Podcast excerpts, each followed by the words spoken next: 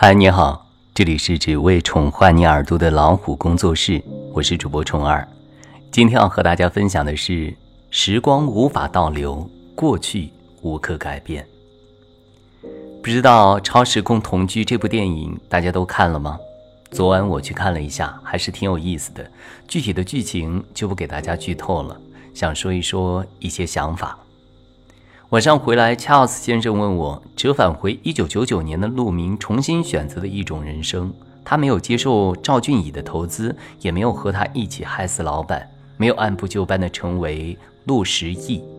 你觉得那样的他最终会成功吗？会和二零一八年的自己一样成功吗？我说，我觉得会，因为他踏实、诚信。二十五岁的年纪，有几个人能有极高的成就？他需要时间而已。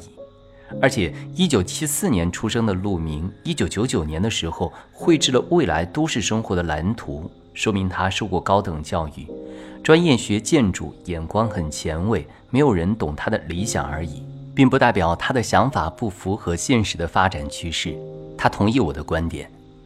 这个电影的情节设计非常有趣。二零一八年的陆十亿及陆明想通过时空连接去二零三七年，结果一不小心回到了一九九九年。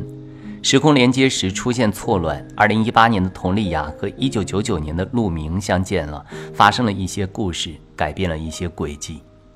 一九九九年的陆明因为遇见了二零一八年的佟丽娅。受他影响，改变了一些人生选择，所以直接导致了二零一八年的陆十亿消失。电影说，回到过去改变了一些决定，导致后续的人生全部重写，这根本就是不可能的事情。但是艺术作品特别喜欢用这样的情节来讲述故事。关于这种情节的设计，《爱丽丝梦游仙境二：镜中奇遇记》有更深刻的解读。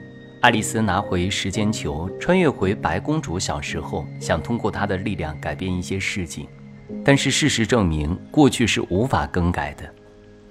看电影的时候，我觉得对于过去的回忆，人的记忆不一定是对的，角度也不一定是对的。事实在发生那一刻就确定了，后续所有的思考、反刍、分析都未必是最真实的事实。但是人类却非常喜欢去定义过去，并且希望有法律去更改过去，重新选择。不知道这是人的自大自恋，还是虔诚的祈祷向往。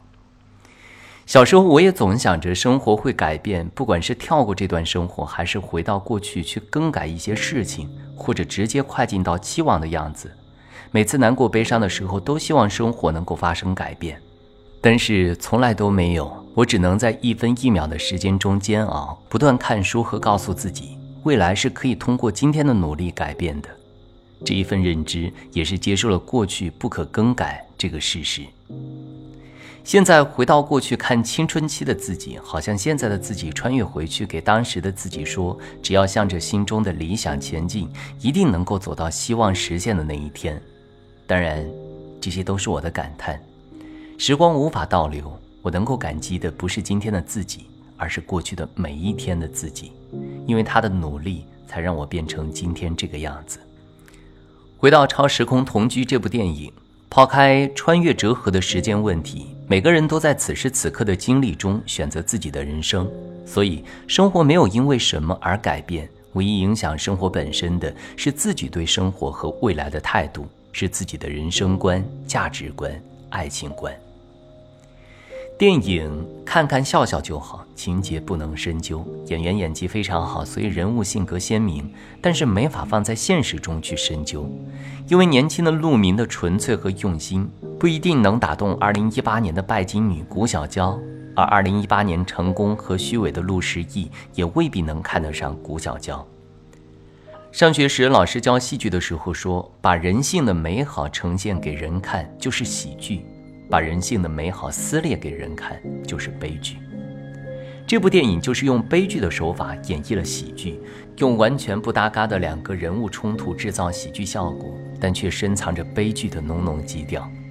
虽然最后两个人重遇了，但是用正常人的思维思考一下就知道，人生没有那么多如果，没有美好的重逢，有的是现实的鸡飞狗跳和辗转反侧、夜不能寐的失落。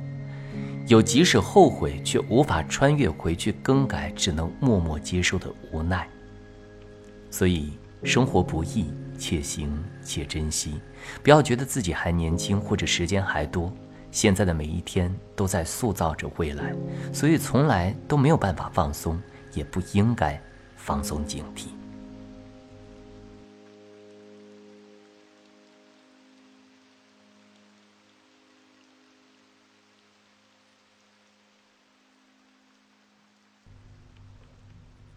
好了，今天的分享就到这里，欢迎订阅微信公众号。老虎小助手，进入右下角会员中心，收听本专辑完整音频，获取超过一万个中英文有声资源。下期节目再会，晚安。当所有的人觉得你孤单潇洒，看得明白。当所有的人觉得你过得很快乐，只有你自己明白，那些都不算什么。当星辰隐去，一夜无眠，春风拂，车水马龙喧嚣渐起，无法入眠。散场的观众离去，剩下疲惫的身躯，唱最后一句，送给自己。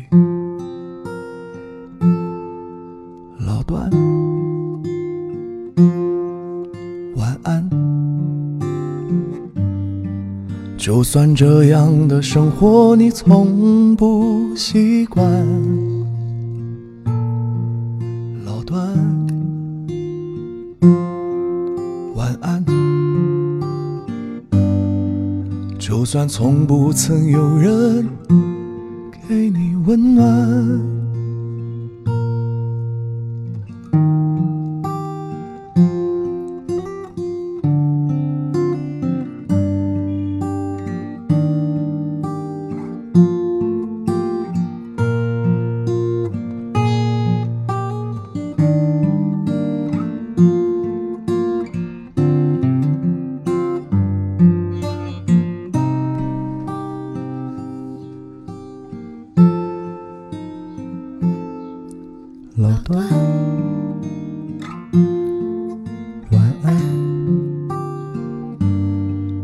就算这样的生活你不习惯，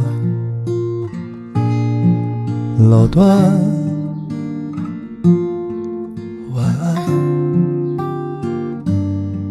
就算不曾有人给你温暖，晚安。就算这个世界破烂不堪，晚安。愿你明天的笑容依然灿烂，晚安。